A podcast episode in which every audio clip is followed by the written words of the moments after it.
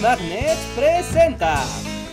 Así que la semana pasada se desató la invasión a Ucrania por parte de Rusia. Una invasión que muchos dirían llevaba dándose desde hace un buen par de años. Por lo que en esta ocasión hablaremos un poco sobre la situación entre Rusia y Ucrania. Un tema complicado, por así decirlo. Y para comenzar tenemos que irnos muchos siglos en el pasado, amigos.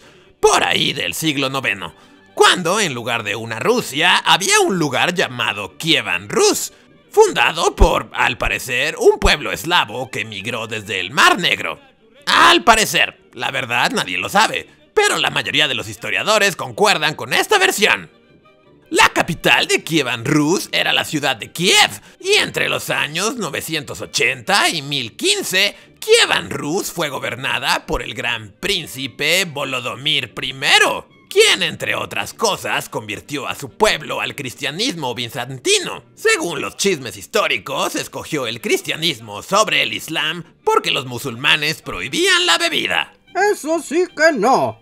Con la bebida no se metan. Y podríamos estar horas hablando del origen del pueblo ruso. Basta entender que Kievan Rus se extendía por el territorio que hoy es Ucrania y que su capital era Kiev pero del gran príncipe Volodymyr I en el siglo XI saltamos al presente, en el que ahora hay dos naciones vecinas, cuyos dirigentes comparten el mismo nombre, Volodymyr Zelensky y Vladimir Putin, que es la versión rusa de Volodymyr.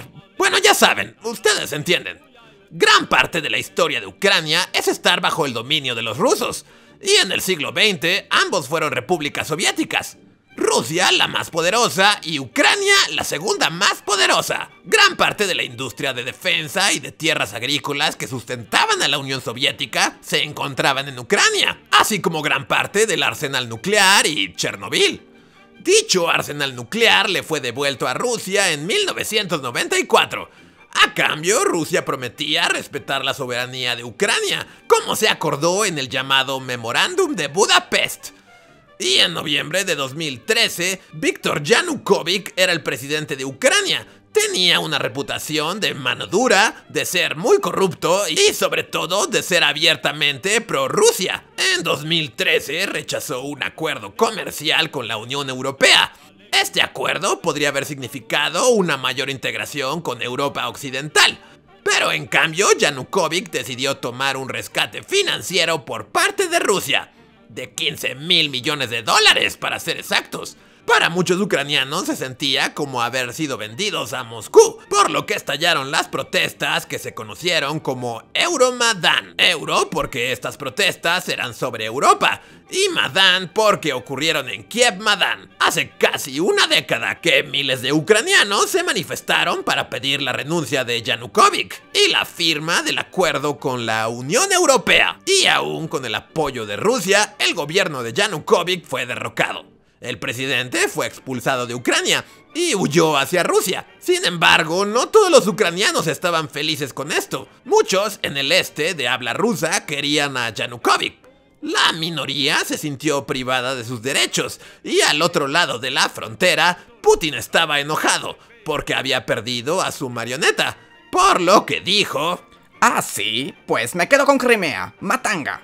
Matanga dijo la changa. ¿Y por qué Crimea? Bueno, Crimea es una península que se encuentra en el Mar Negro.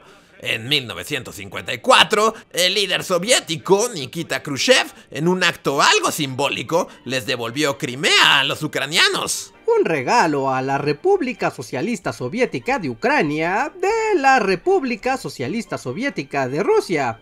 Que básicamente son la misma cosa, pero hey, no se lo digan a nadie. Khrushchev esperaba que la transferencia fortaleciera los lazos fraternales entre el pueblo ucraniano y Rusia. Cuando Ucrania se volvió independiente en 1991, Crimea se unió a ella. La península tuvo una autonomía especial, dado que seguía siendo el hogar de bases militares rusas. Sí, sí, son independientes, pero nuestras bases se quedan y a cambio respetamos su autonomía. O algo. No sé. Estoy muy ebrio. Y por años existió la opinión dentro del pueblo ruso de que Crimea debió quedarse con Rusia. Así que en 2014, cuando Yanukovych fue expulsado, el ejército ruso comenzó con la incautación de edificios gubernamentales en Crimea y toda la península quedó bajo ocupación militar.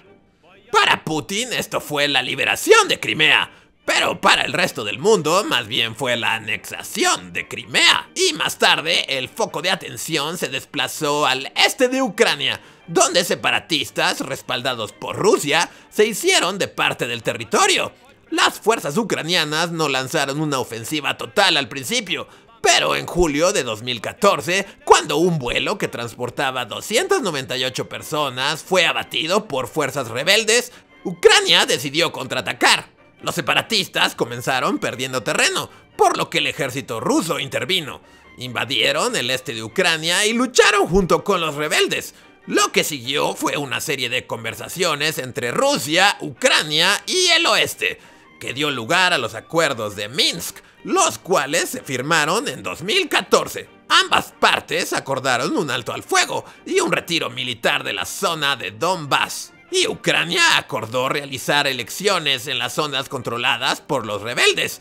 Y a ocho años de los acuerdos de Minsk, no se ha implementado mayor cosa, confirmando así que los tratados son solo una excusa para que dirigentes de países se tomen fotos y no sirven para nada. Ucrania siguió en guerra, sus fuerzas luchaban contra los rebeldes, quienes en el este gobernaban al menos dos regiones, Donetsk y Luhansk Juntas son conocidas como la región del Donbass, de la que tanto han oído en días recientes en las noticias.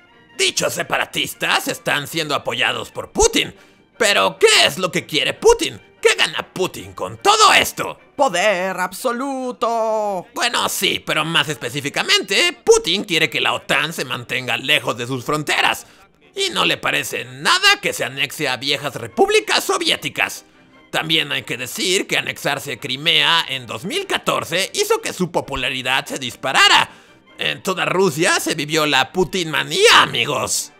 Con esa movida, Putin restauró la imagen de Rusia como superpotencia nuevamente. Vamos, Ucrania, tú y yo sabemos que esto de ser independiente no te va. Lo cual, bueno, es cierto. En toda su historia, aparte de esta última vez, en 1991, Ucrania solo ha permanecido independiente un ratito antes de la Primera Guerra Mundial y otra vez por ahí de los 1600. El resto de la historia ha vivido bajo dominio de otros lugares, más que nada Rusia. Es por eso que al día de hoy uno de cada seis ucranianos es de origen étnico ruso y uno de cada tres habla ruso como lengua nativa. Y de ese argumento histórico es del que se quiere colgar Putin, diciendo que Rusia y Ucrania son uno mismo.